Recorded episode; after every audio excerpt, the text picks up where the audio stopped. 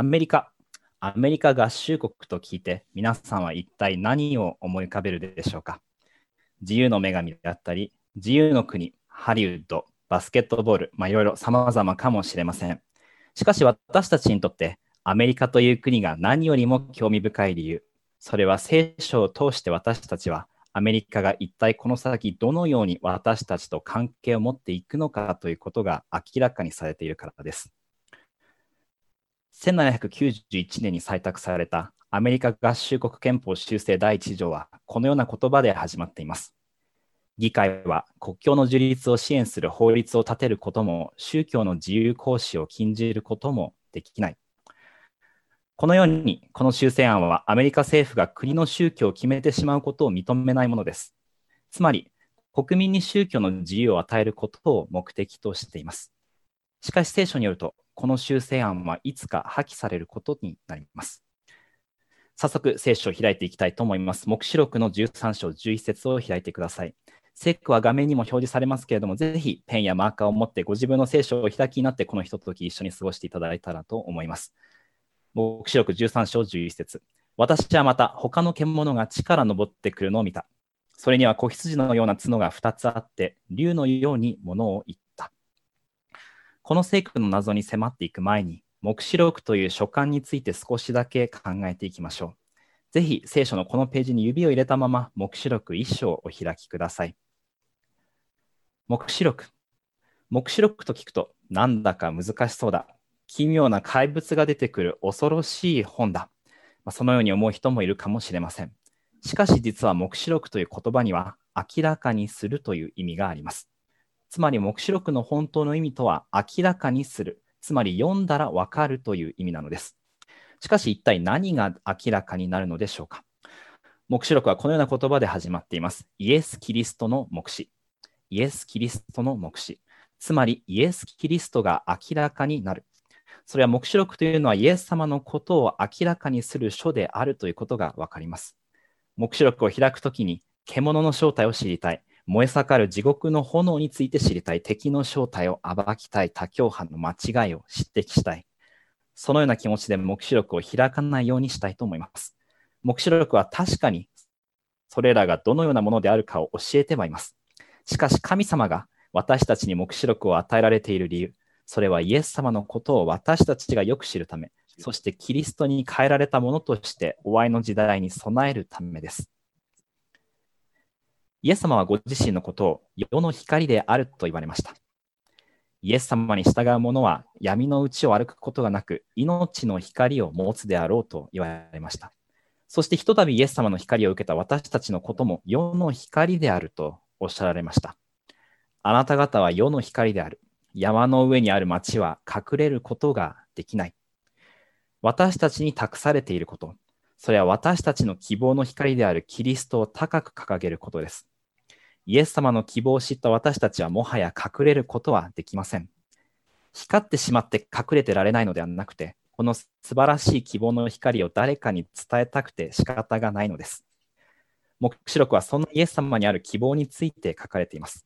そして私たちはその希望の光を知ることによって、私たち自身が世の光となることができるのです。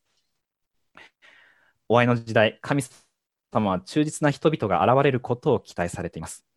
ホワイト夫人は教育の中でこのように言っています。世界で最も欠乏しているものは人物である。それは売買されない人、霊の奥底から真実で正直な人、罪を罪と呼ぶのに恐れない人、磁石の針が南北を支持して変わらないように両親が義務に忠実な人、天が落ちかかろうとも正しいことのために立つ人、そういう人である。しかしこういう品性は偶然に偶然に出来上がるものではない。それはまた神の特別な恩恵や天賦によるものでもない。高潔な品性は自己修練の結果である。それは肉欲を精神に従わせること、すなわち神と人とに対する愛の奉仕のために自我を克服することによって達せられるのである。彼女は決して自分の力でもぎ取りなさい、行いによって勝ち取りなさいと言ってるわけではありません。ホワイト夫人はこのような天が落ちかかろうとも正しいことのために立つ人は一部の人に限らない。このような品性は特殊能力ではない。そう言っています。私たちが全てを神様に捧げるとき、私たちは力を得ます。ここにいる私たち一人一人に神様が期待されていること、それが天から天が落ちかかろうとも正しいことのために立つ人となっていくことです。聖書にはこう書いてあります。第一ヨハネ5章4節5節なぜならすべて神から生まれたものは世に勝つからである。そして私たちの信仰こそ世にかたしめた勝利の力である。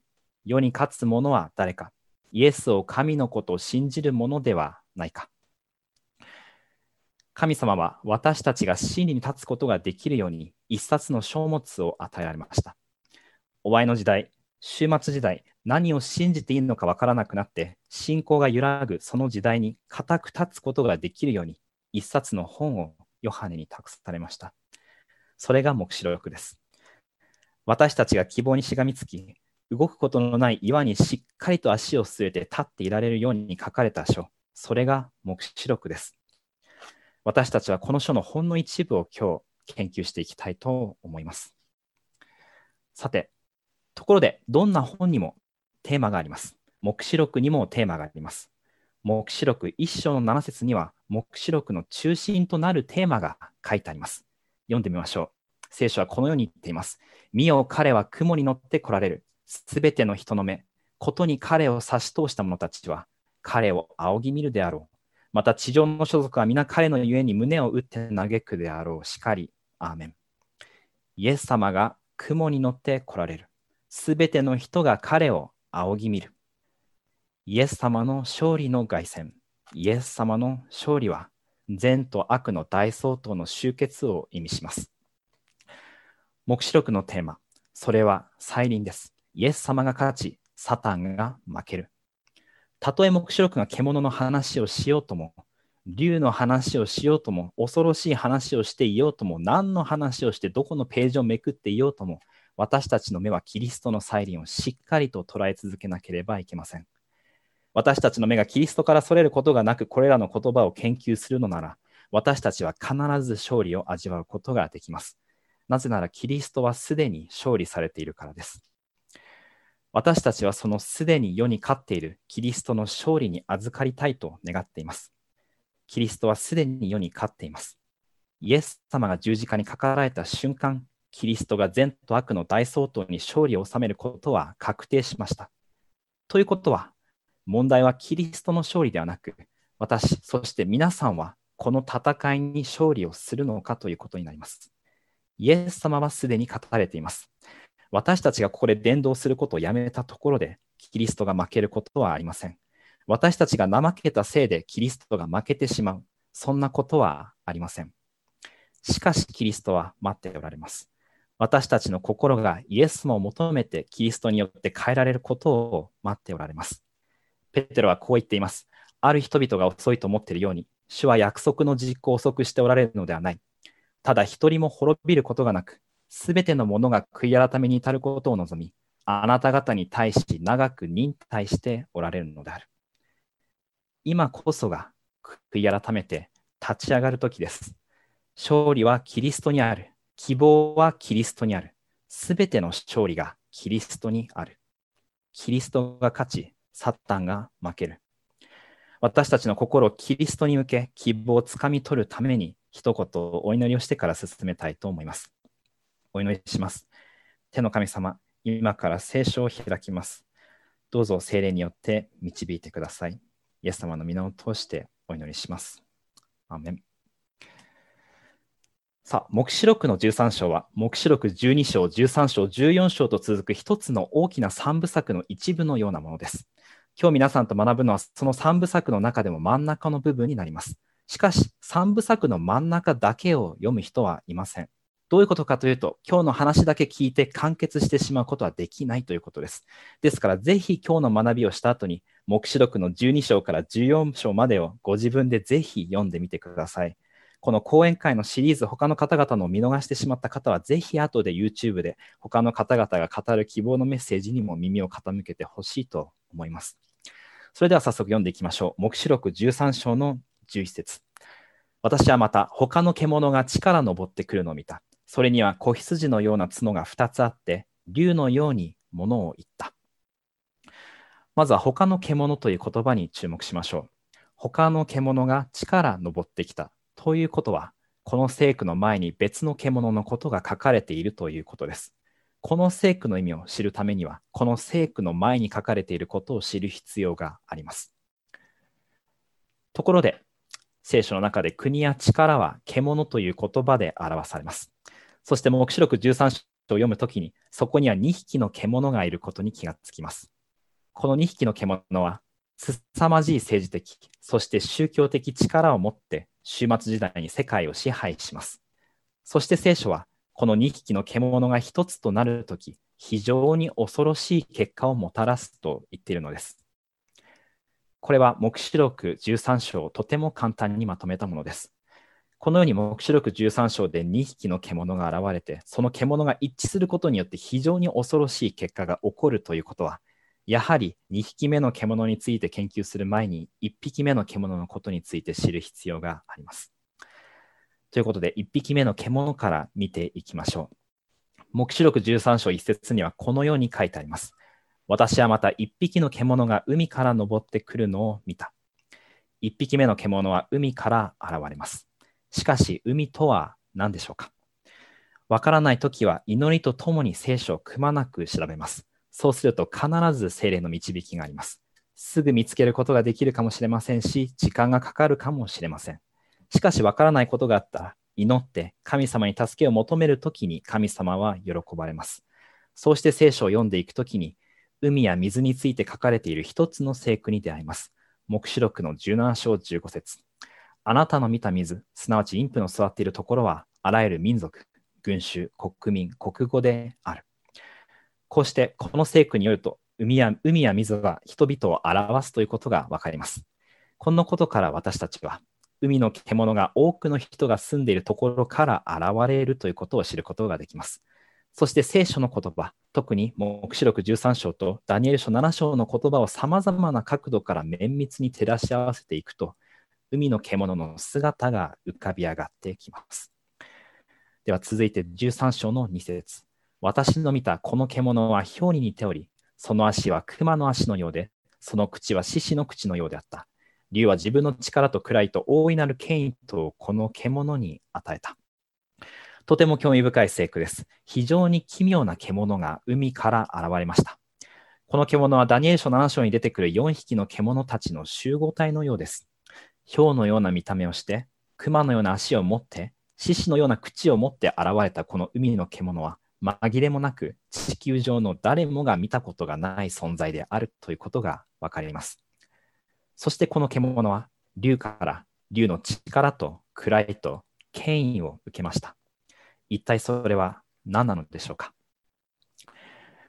わからないときはいつでも聖書から答えを見つけることができます。黙示録の12章9節にはこう書いてあります。この巨大な竜、すなわち悪魔とかサタンとか呼ばれ、このように竜はサタンを象徴しています。つまり黙示録13章2節は、サタンがこの海から現れた獣に自分の力と位と権威を与えたと書いてあることがわかるのです。黙示録13章の3節と4節を飛ばして、続けて5節6節を見てみましょう。3節4節には後で戻っていきたいと思います。5節6節この獣にはまた体言を発揮、怪我仕事を語る口が与えられ、42ヶ月の間活動する権威が与えられた。そこで彼は口を開いて神を汚し、神の港その幕や、すなわち天に住む者たちとを汚した。この海の獣には、42ヶ月の間、活動する権威が与えられました。42ヶ月は換算すると3年半です。3年半。聖書で3年半は特別な数字です。黙示録とダニエル書では繰り返し3年半を示す時間の単位が出てきます。42ヶ月、1260日、一時と二時と半時。これはすべて同じ3年半という期間を表しています。ユダヤ人は1ヶ月を30日とする単位歴を使用していました。つまり30日 ×42 ヶ月をすると1260日という数字が浮かび上がります。そして予言が時について語るとき、1日を1年と数えるという決まりが聖書にはあります。このことから私たちは1260日は1260年であるということがわかるのです。ところで、ダニエル書7章には小さい角というものが出てきます。私たちは聖書の言葉を固定観念なしに綿密に研究するときに、この角はローマカトリック教会、ローマ教皇制の象徴であるという動くことのない事実を知ることができます。ところで、この小さい角は、ひと時と二時と半時の間、つまり1260年間の間、神様の民を苦しめると聖書には書いてあります。そしてこのことは私たちに小さい角と海の獣は同一であるという証拠を与えます。それはつまり海の獣はローマカトリック教会、ローマ教皇制であるということです。しかし、そのようなことを言うときには非常に気をつける必要があります。すべての証拠が自分の思いからではなく、聖書の言葉によってのみ立証されなくてはいけません。ですから、さらに注意深く聖書を読んでいく必要があります。聖書はさらにこの海の獣と小さい角が同一であるという証拠を示しています。緑でハイライトされているところに注目してみましょう。海の獣は体言を吐き、怪我仕事を語ると書いてあります。そして小さい角も糸高きものに適して言葉を出すと書いてあります。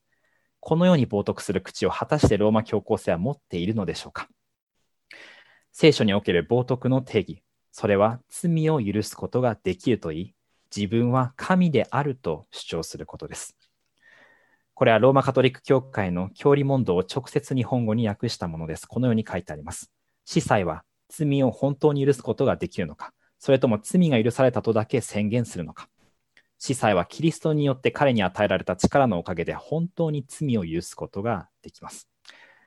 このようにローマカトリック教会の司祭は罪をただ許すだけでなくて、イエス様にのみ与えられている権利、罪を許す権利を持っていると宣言しています。そして彼らは驚くべきことを言います。私たちはこの地球で全能の神さん神の席を握っています。ローマ教皇はイエス・キリストの代表者であるだけでなく、彼自身も肉のベルに隠されたイエス・キリストです。このようにローマ教皇は自分自身が神の席を握っていると宣言して、またイエス・キリストであると宣言しています。これは聖書が言う神様の冒涜以外の何者でもありません。こうして私たちは、海の獣はローマカトリック教会、ローマ教皇制であるとこの聖句が言っていることがわかります。しかし、この下の部分にも書いていますが、スライドの下にも書いてありますけれども、私たちはこのようなことを話すときには気をつける必要があります。下の部分読んでみたいと思います。小さい角の特定は、また海の獣の特定は、カトリック教会の信徒を非難するものではありません。これらの予言は個人の信徒ではなく王国について語られています。カトリック教会を含むすべての教会には誠実で信心深いクリスチャンがいることを忘れないようにしましょう。このように、海の獣、または小さい角の予言の解釈は、カトリック教会の信徒個人に対する非難ではありません。この予言は、教会、ローマ教皇制というシステムに対して書かれているのです。そしてもう一つ気をつけなくてはいけないこと。それは私たちはアドベンチストなので大丈夫だ、ああ、よかったと思わないことです。他の宗派の人たちを見下したり、自分たちの方が上だと絶対に思わないことです。それでは昔のイスラエルの民と何ら変わりはありません。事実、ホワイト夫人、このように言っています。最も良心的なクリスチャンがカトリック教徒の中にはいます。彼らは彼らを照らす光の中を歩いています。最も良心的な、最も立派なクリスチャンたちがカトリック教徒の中にいる。また彼女はこのようにも言っています。さらに、黙示録18章では、神の民はバビロンから離れ去れと呼びかけられている。この聖句によれば、多くの神の民がまだバビロンにいなければならない。今キリストに従う者の大部分はどの宗教団体に属しているであろうか。言うまでもなく、プロテスタント各派の諸教会である。私たちアドベンチスト以外のプロテスタントにもカトリック教会にも多くの神様の民がいます。ですから私たちは光を掲げる者としてバビロンから離れ去れ、そのように言う必要があるのです。それではいよいよ今日のメイン、地の獣について入っていきたいと思います。まずはこの地の獣が現れるタイミングから考えていきましょう。先ほど飛ばした目視録13章の3節と4節読んでみたいと思います。その頭の一つが死ぬほどの傷を受けたが、その致命的な傷も治ってしまった。そこで全地の人々は驚きを恐れてその獣に従い、また竜がその権威を獣に与えたので人々は竜を拝み、さらにその獣を拝んでいった。誰がこの獣に匹敵しようか、誰がこれと戦うことができようか。ここに海の獣は頭に死ぬほどの傷を受けたと書いてあります。その言葉の意味とそれはいつだったのか考えてみたいと思います。聖書の言葉を研究していくと、この予言は1798年、ナポレオンの参謀官だったベルティエがローマ教皇ピウス6世を幽閉した時に成就したということがわかります。1260年間にわたって多くのクリスチャンを迫害し続けたローマカトリック教会が一気に失墜した1798年、ローマ教皇制は完全に終わりを迎えたかのように思われました。その瞬間こそ、海の獣が死ぬほどの傷を受けた瞬間でした。こうして、黙示録13章10節の言葉、トリコになるべきものはトリコになっていく。剣で殺す者は自らも剣で殺さねばならない。ここに生徒たちの忍耐と信仰とがある。この聖句は死ぬほどの傷をローマ教皇制が受けた1798年に成就したのです。そして次の聖句、11節で聖書はこれらのことが起こっているのと同じ時に2匹目の獣、第二の国が世界の表舞台に現れることを教えています。冒頭に読んだ聖句、何回か読んでる聖句ですけども、今日の鍵となる聖句なのでもう一度読んでみたいと思います。私はまた、他の獣が地から登ってくるのを見た。それには子羊のような角が2つあって、竜のように物を言った。1匹目の獣は死ぬほどの傷を負っています。死ぬほどの傷と言っているので、死んではいません。当然私たちの持つ疑問というのは、ローマカトリック教会が崩壊したこの時に現れた第二の獣とは一体何だろうかということです。このローマ教皇制が崩壊した1798年のあたりに生まれた国が一つだけあります。聖書のタイミングに完全に合致する国が一つだけあります。それがアメリカ合衆国です。アメリカ合衆国は1776年に独立を宣言しました。そして1787年に憲法を制定。そして1798年までにアメリカ合衆国は他の国々から独立国として認められるようになりました。これ以上に聖書の予言と合っている国はありません。ある人は言うかもしれません。独立をしたのが1776年なんだとしたら、それは1798年よりも前なので、アメリカはこの予言に当てはまらないのではないか。しかし考えてみてください。アメリカがいつ独立を宣言しようとも、周りの国がそれを認めない限り、その国は独立しているとは言えません。例えば、今日から東京は日本から独立しますと誰かが宣言したとしても、それを日本や周りの国々が認めない限りは、東京は日本の中の町のままです。ですから、独立宣言をして憲法を制定して他の国々に独立をようやく認められ出したのが1798年だということはとても理にかなっているのです。そして私たちはこの聖句からこのアメリカと思われる獣が力上がってくると書いてあることに注目します。私たちは黙示録17章15節から水や海はあらゆる民族、群衆、国民、国語である。つまり1匹目の獣は人口が密集している多くの人が住んでいる地域から現れるということが分かっています。そしてそれはつまり、この獣はヨーロッパから現れるということです。これは闇雲な予想ではなくて、聖書の舞台と様々な証拠と一致しているものです。それと比べて、2匹目のこの獣は地から登ってくると書いてあります。地、または陸は海の反対です。それはつまり、この2匹目の獣は人口がまばらな地域から現れるということです。そしてそれはこの国は人口が密集していたヨーロッパから生まれていないということを示しています。西暦1800年、ヨーロッパの人口密度はアメリカの約10倍でした。この点でもアメリカは2番目の獣の特徴と一致しています。しかし聖書はここでは止まりません。聖書はさらなる証拠を提示しています。この2匹目の獣には子羊のような角が2つあると書いてあります。ダニエル書を読むと、角は王や王国、つまり支配する力を象徴していることがわかります。しかしアメリカに王様はいません。アメリカは共和国です。王による専制政治ではありません。海の獣には角とともに冠がありました。つまり先制政治です。王がいます。ローマ教皇には冠があります。支配する力があります。この予言、その姿にぴったりと当てはまります。それに比べてアメリカに王様はいません。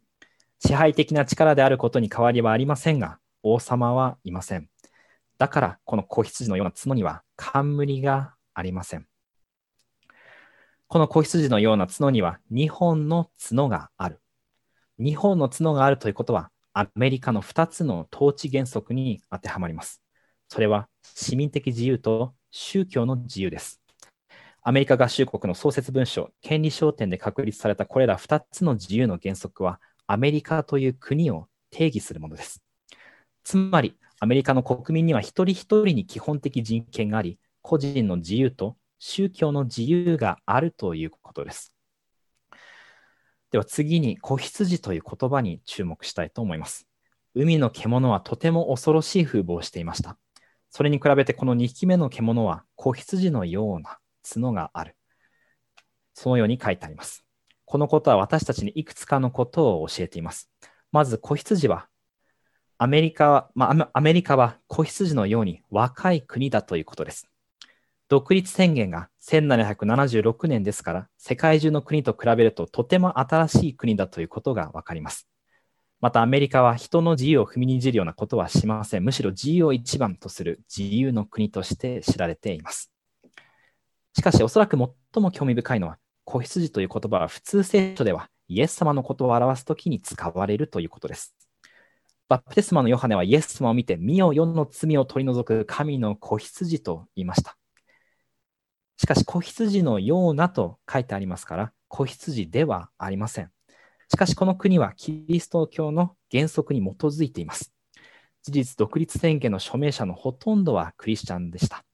初期の最高刑裁判所の裁判官たちも全てがクリスチャンでした。アメリカは確かに自由の国です。子羊に象徴されるようなクリスチャン国家です。世界の国に住むほとんどの人々は国の宗教をサポートするために税金を払わされています。日本もそういう国ではありませんので、身近には感じないかもしれないですけれども、多くの国は税金を払ってその国の宗教をサポートしています。またその国の宗教に反対する者はしばしば捕まったり、抑圧されたりしています。しかし、キリスト教の信仰を持ったアメリカはそのようではありません。個人の自由と宗教の自由をサポートする国こそがアメリカなのです。こうして自由の国であるアメリカは宗教の自由だけにとどまらず、言論の自由、出版の自由などの自由の原則によって作られました。そして世界はそのアメリカを自由の擁護者として認めています。アメリカ合衆国建国の父、アメリカの第5代大統領、ジェームス・モンローはこのように言っています。宗教、信仰、言論、報道の問題における自由、民事及び刑事事件における陪審制の裁判。もしこれらの権利が明確に定義され、これらの権利が守られ続ける限り、この国の政府が先制政治に表現することは不可能である。彼が言ってること、つまりアメリカが自由の原則を持ち続ける限り、人々の自由と平和は保たれると言っています。しかし聖書は、その自由な国アメリカが徐々に姿を変えていくことを教えています。その口は竜のようにものを言う。そのように書いてあります。黙示録12章9節で、竜はサタンであると書いてあることを思い出してください。そしてサタンは海の獣に力と位と権威を与えます。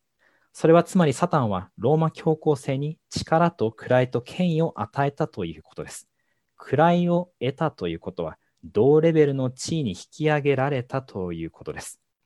そして黙示録13章11節で、地の獣が竜のように物を言うと書いてあります。こうしてアメリカも同じように竜の操り人形のようになり、竜のようなことを言います。しかし、では竜が言いたいこと、サタンの目的とは一体何なんでしょうかイザヤ書の14章12節から14節にはこのように書いてあります。黎明の子、明けの明星よ、あなたは天から落ちてしまった。あなたは先に心の内に言った。私は天に昇り、私の王座を高く神の星の上に置き、北の果てなる周回の山に座し、雲の頂に登り、糸高き者のようになろう。サタンの究極の目標。それは神様の王座を奪い、人々にサタン自身を拝まさせ、従わせることです。つまり、アメリカは人々がサタンのことを拝むように何かしらの方法を持って人々を従わせます。サタンのようにものを言うことによって従わせるのです。しかし、では国は一体どのようにしてものを言うでしょうか国はその国の政策を通じて話すことができます。政策を通じて自分の国としての立場を明らかにします。ですから聖書がアメリカは竜のようにものを言うと言ってるということは、アメリカがサタンの策略を強制するために何らかの形の法律を使用することを意味しています。しかし自由の国アメリカが一体どのようにして人々を強制するシステムというものを作り上げていくのでしょうか。聖書が教える地の獣アメリカの特徴を見ていきたいと思います。アメリカの一つ目の特徴、それは先の獣の権威を持つ。黙示録13章12節にはこのように書いてあります。そして先の獣の持つすべての権力をその前で働かせた。このようにアメリカは先の獣、ローマ教皇制が持つ権力を持つようです。しかしその権力とは一体何だったのでしょうか黙示録13章4節には、獣がその権威を、竜がその権威を獣に与えた。つまり、サタンがローマ教皇制にその権威を与えたと書いてあります。それはつまり、アメリカが持つ権力、権威もまた、サタンのものであるということがわかります。そして、黙示録13章7節には、教皇制はすべての部族、民族、国語、国民を支配する権威を与えられたと書いてあります。つまり、この先の獣に与えられた竜の権威というのは、神様の民を支配し、迫害するために与えられたものでした。ダニエル書7章を開くと私たちはこの黙示録13章と並行する一幕を見ることができます。これらのことは私たちにアメリカは近い将来神様の民へ迫害を行う世界的な力となるということがわかります。しかし迫害するためには神様の民とアメリカの間に何かの不一致がなくてはいけません。それは一体何でしょうか？それが2つ目の特徴、礼拝をめぐった問題、礼拝の強制です。黙示録13章12節の後半にはこう書いてあります。地と地に住む人々に致命的な傷が癒された先の獣を拝ませた。しかし先の獣は致命的な傷を負っていたはずでした。いつその傷は癒されたのでしょうか？その頭に受けた致命的な傷が癒えることは、黙示録13章3節にも書いてありました。致命的な傷が治る。それはつまり、ローマカトリック教会とローマ教皇家の復活を意味しています。1798年、ローマ教皇権とカトリック教会の失墜から1世紀以上も後のことです。西暦1921年、イタリアのファシスト党だったムッソリーニはカトリック教会の歴史的重要さを訴えるようになりました。そしてムッソリーニはイタリア王国の首相となった後、歴史的な決断を下すこととなりました。1929年、イタリアはバチカンを他の国に支配されることがなく、ただローマ教皇によってのみ支配される国として樹立するということを認めたのです。こうしてこの時を節目に、ローマカトリック教会とローマ教皇権が持った政治的、宗教的死ぬほどの傷は癒され始めたのです。それがこの2つ目の特徴の背景です。ローマ教皇制は復活しているので、アメリカは人々にローマ教皇制を拝ませることができます。興味深いことに、アメリカはアメリカ自身を拝まさせようとはしません。しかしアメリカは先の獣、つまりローマ教皇制を礼拝させようと強制します。そしてアメリカは世界中にローマ教皇制に忠誠を誓うようにと呼びかけます。しかしそれはどのようにして起こっていくのでしょうか。終末時代のアメリカの持つ3つ目の特徴、それは政治と宗教の一致です。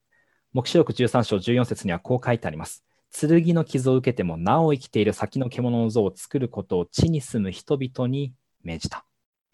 像には媒体に現れる物や人の姿、形という意味があります。つまり、先の獣の像とは、鏡に映し出されたローマ教皇星です。ローマ教皇星のコピーです。アメリカがローマ教皇星のコピーを作る。それはどういう意味でしょうかローマ教皇星を一言で言うと、それは政治と宗教が一つになった宗教団体です。ですから、この先の獣の、この先の獣の像を作るということは、政治と宗教が一致した国を作るということです。アメリカがこれを実現するには、アメリカ建国の基礎である宗教の自由を捨てる必要があります。宗教の自由を捨てることによって、政治と宗教が一つになった国が生まれていくのです。このように暗黒時代、権力の頂点に座したローマ教皇制を真似して、アメリカはそれに従って宗教を強制する法を整います。そしてこれはその模範に従うように世界のすべての国に影響を与えます。日本も同じです。対岸対岸の火事では決してありません。ちなみにこれはワシントン DC にあるアメリカの国会議事堂とローマのバチカンにあるサンピエトロ大聖堂の写真です。非常に似ています。偶然とは思えないほどよく似ている作りをしています。4つ目のアメリカの特徴、それは生徒への死刑宣告です。黙示録13章15節にはこう書いてあります。その獣の像を拝まない者を皆殺させた。ローマ教皇制が何万人もの人々を暗黒時代に死へ葬ったように、アメリカも獣と獣の像を拝むことを拒否する神様の民へ死刑を宣告します。このようにして、自由の国アメリカは終末時代、サタンの右の手となり、生徒たちを苦しめようとするのです。では、今度は具体的に、アメリカはどのようにして多くの人が先の獣とその像を拝むように仕向けるのかということを考えたいと思います。黙示録13章の13節と14節を読んでみましょう。また、大いなる印を行って、人々の前で火を天から地に降らせることさえした。さらに先の獣の前で行うのを許された印で地に住む人々を惑わし、かつ剣の傷を受けてもなお生きている先の獣の像を作ることを地に住む人々に命じた。赤くなっているところに注目してください。火を天から地に降らせる。そして印を行う。どうやらアメリカは印を行うようです。奇跡を行うようで。そして聖書ははっきりと火を天から降らせるような奇跡を行う者のことを偽預言者であると言っています。しかし偽預言者とは一体誰のことでしょうか？私たちは偽預言者がまず誰なのか知る必要があります。イエス様は本物預言者のことをイエス様のメッセージを持つ者、つまりイエス様のメッセンジャーと呼ばれました。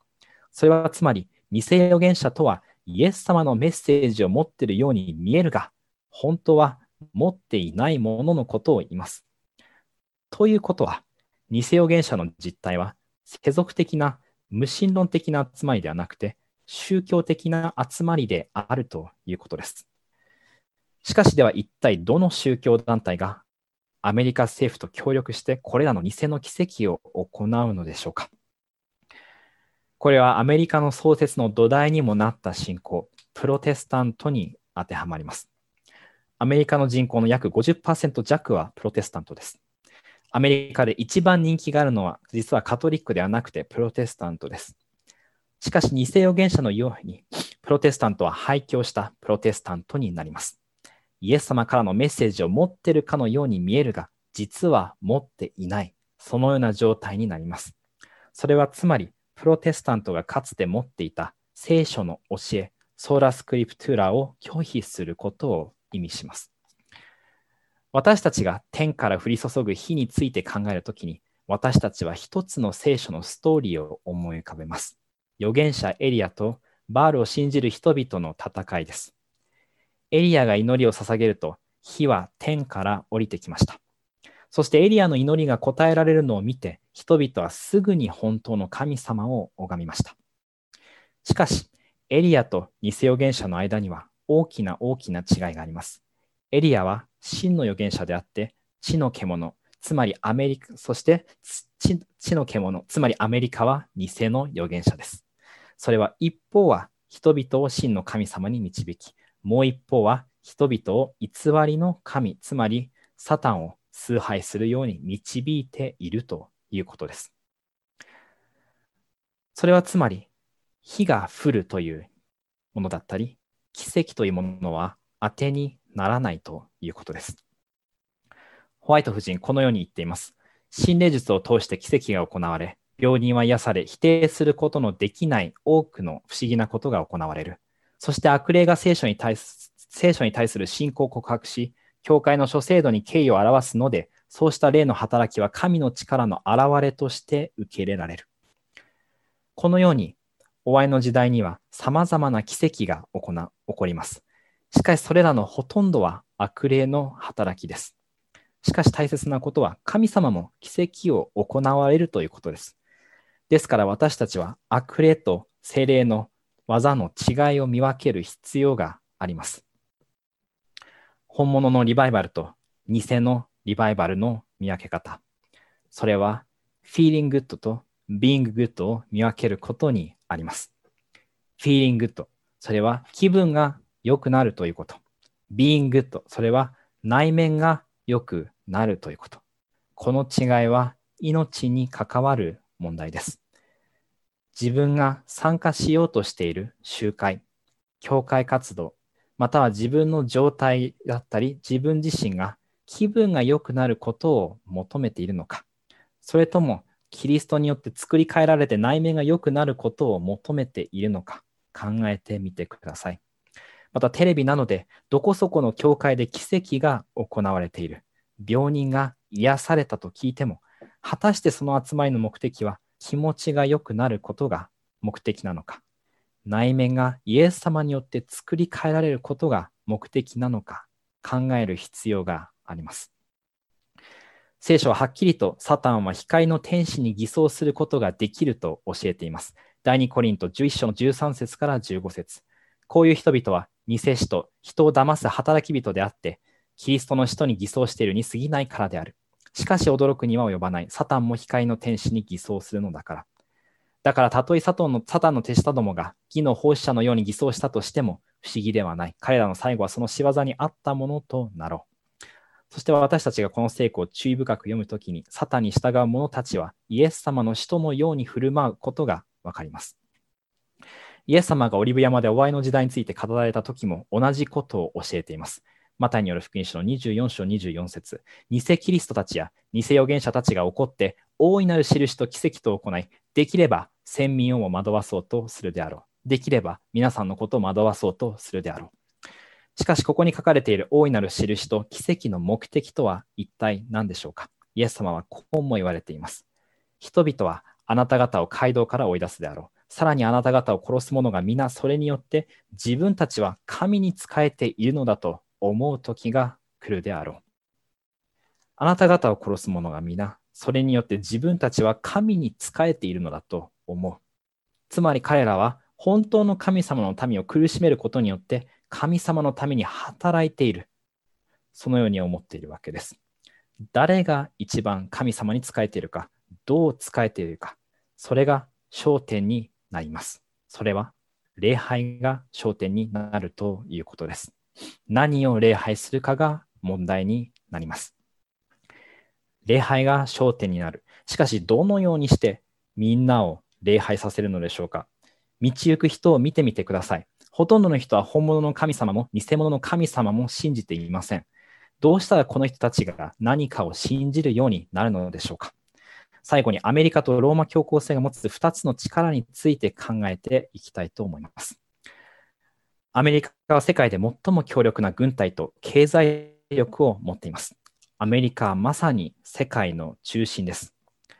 アメリカの経済力は他国の類を見ません。アメリカはとても裕福な国です。世界中の国はアメリカを頼りにして、アメリカは経済力によって全世界を支配しています。またアメリカは世界最強の軍事力を持っています。そして世界の平和はアメリカに大きく依存しています。ジョン・マケイン上院議員はこう言っています。最終的に戦争と平和の違いを生むのは善意でも強い言葉でも大連立でもありません。それはアメリカの能力、信頼性、そして世界的な影響力です。2020年、アメリカは軍事費に7320億ドルを投じました。これは中国、インド、ロシア、サウジアラビア、フランス、ドイツ、イギリス、日本、韓国、ブラジル、そのすべてを合わせた軍事予算を上回るものです。そして元アメリカ大統領のバラク・オバマはこのように言いました。アメリカは世界にとって欠かすことのできない国です。それは過ぎ去った過去にも、これからの未来にも言えることです。アメリカは確かに中国やロシアなど、他の世界大国との軍事的、そして経済的な争いの中にいますが、真実はアメリカがあらゆる重要な側面で世界を支配し続けているのです。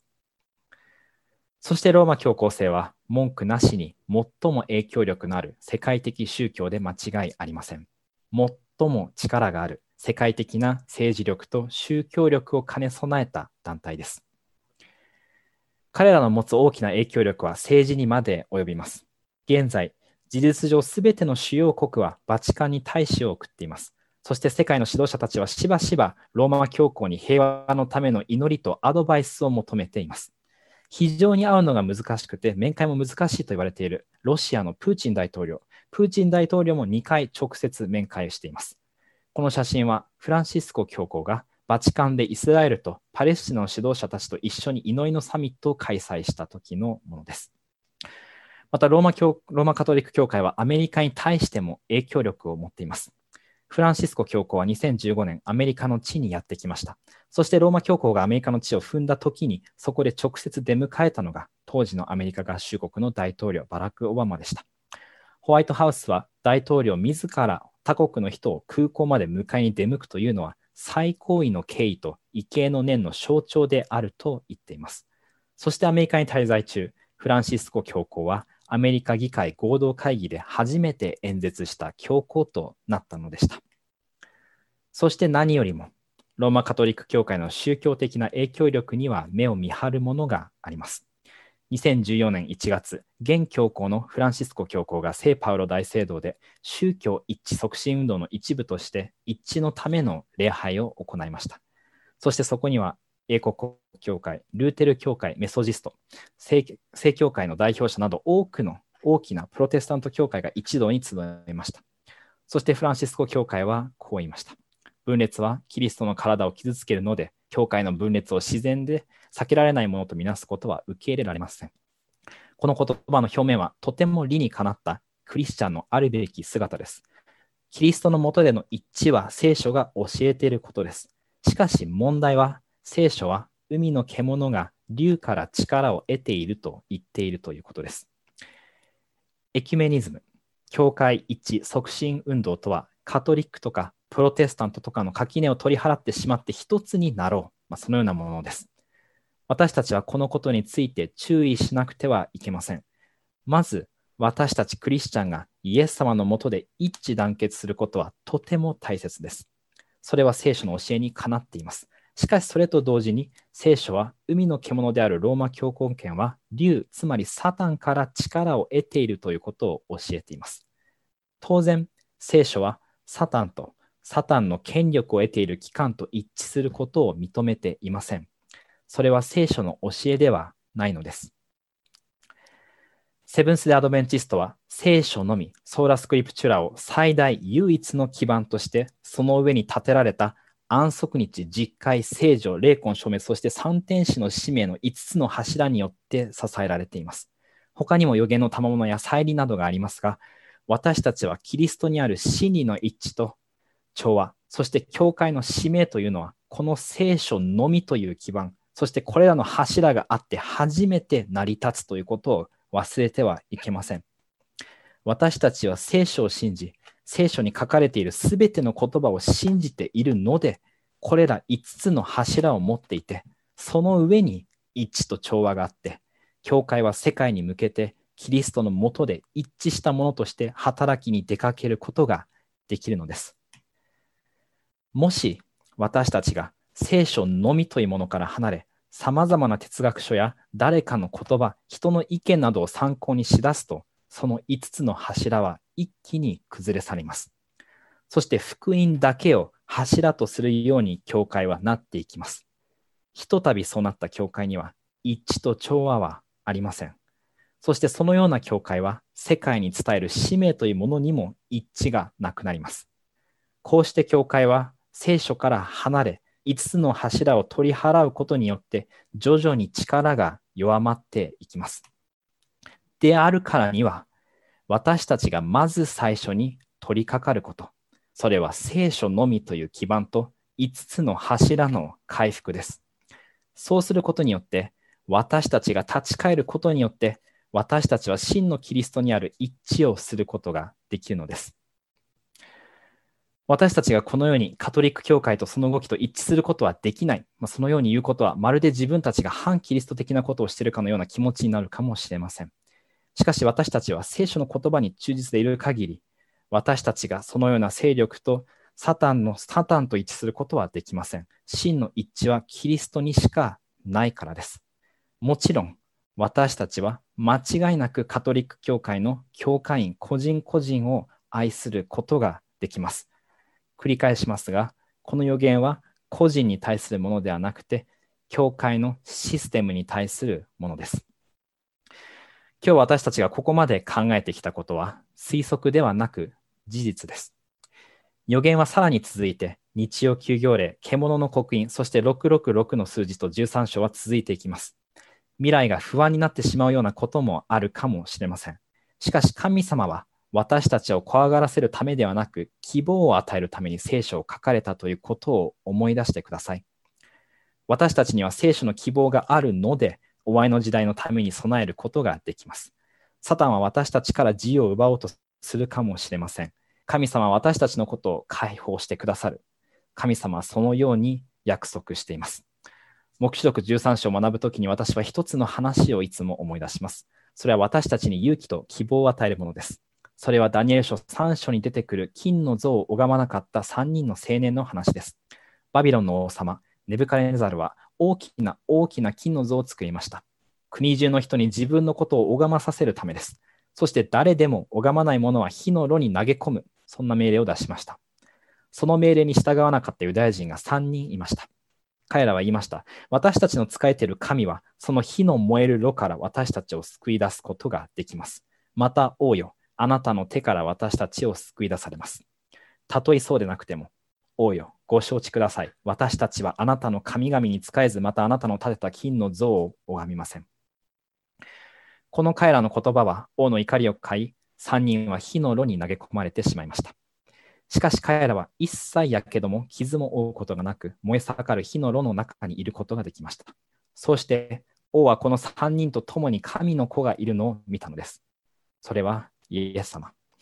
こうして3人は燃え盛る炉の中からやけど一つ負うことなく出てくることができたのでした。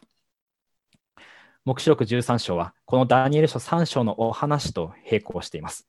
黙示録13章15節にはこう書いてあります。それからその獣像に息を吹き込んで、その獣像が物を言うことさえできるようにし、またその獣像を拝まない者を皆殺させた。